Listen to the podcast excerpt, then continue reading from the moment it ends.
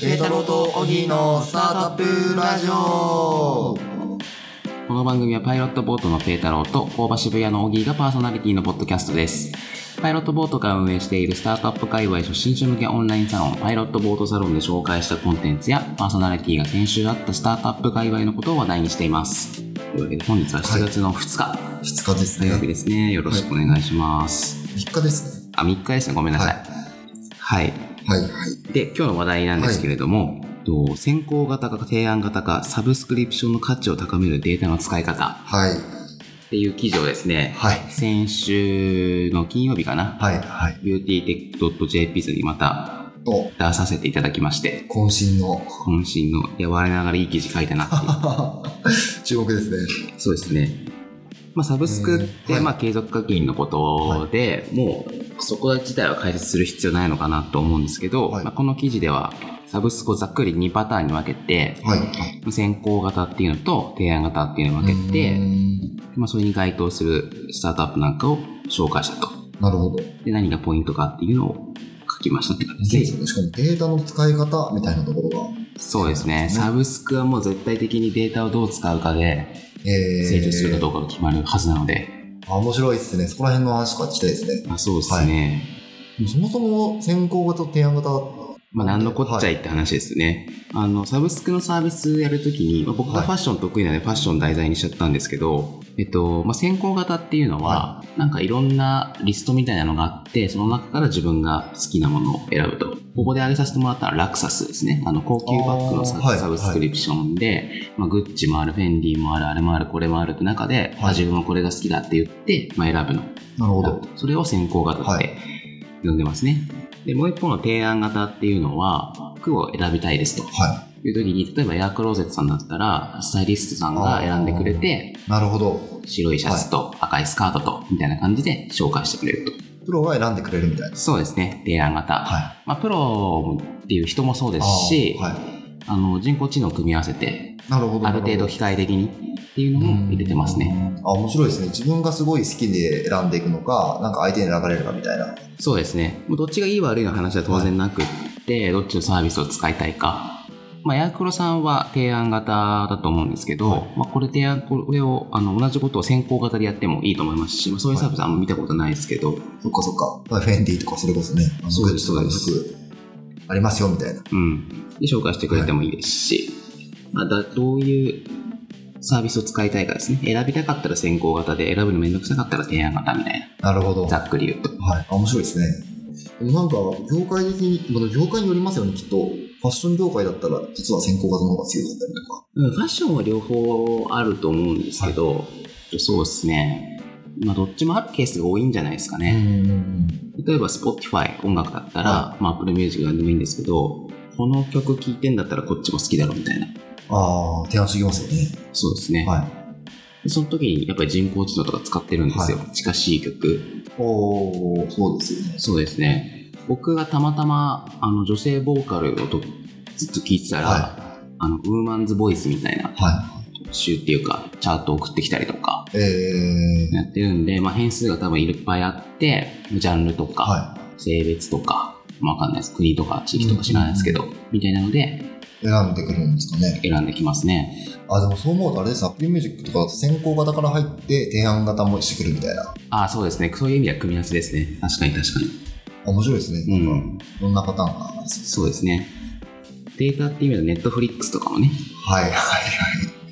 あそうですね、ネットフリックスも組み合わせしてますよね。 そうですねネットフリックスはデもう本当データの話するのは超楽しいんですよはい。これ確かアンプさんかアンリッシュかなんかの記事で出てたんですけど、あのあ違うファストグローだファストグローで出てたんですけどはい。あちょっとリンク貼っときますわ。りがとうございます。ネットフリックスがデータいっぱい使ってるよって話で。えあの、キャプチャーとかあるじゃないですか。は例えば、うん、ハリウッドのなんかはい爆発してるような映画が好きだったら、なんか爆発してるシーンをキャプチャーにしたりとか、ー、なるほど。一方で主人公がにこの人は興味があるんだなと。いつもこいつウィル・スミスの映画見てるなと思ったら、ウィル・スミスをキャプチャーにしたりとか。マジっすかっていうのをやってるらしいですね。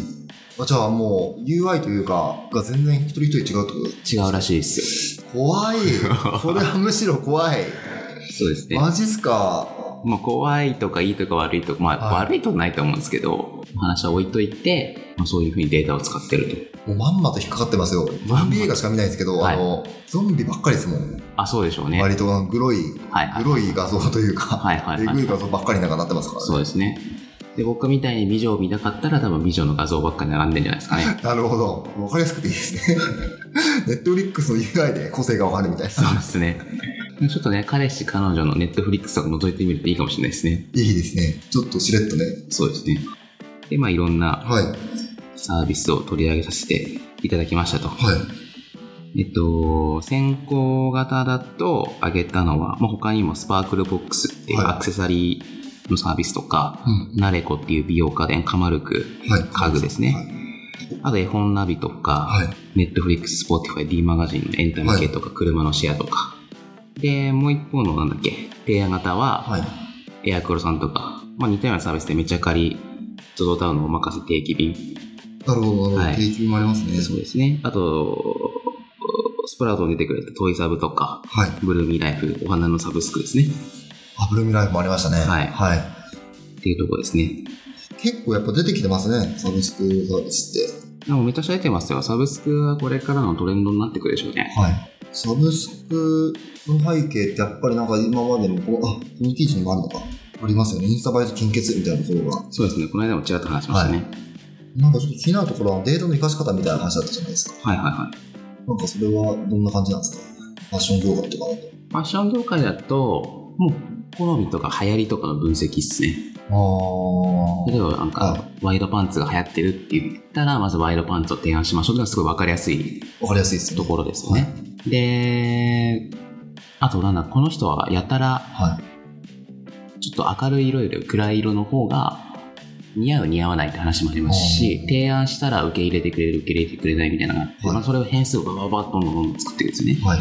で似たような人はこっちを気に入ってくれたみたいなのをさらに出してでどんどんどんどん提案してくるとあのエアクロさんが面白いのはエアクロっていうかあのエアクロさんがやってるピックスの方で使ってたと思うんですけど、はい。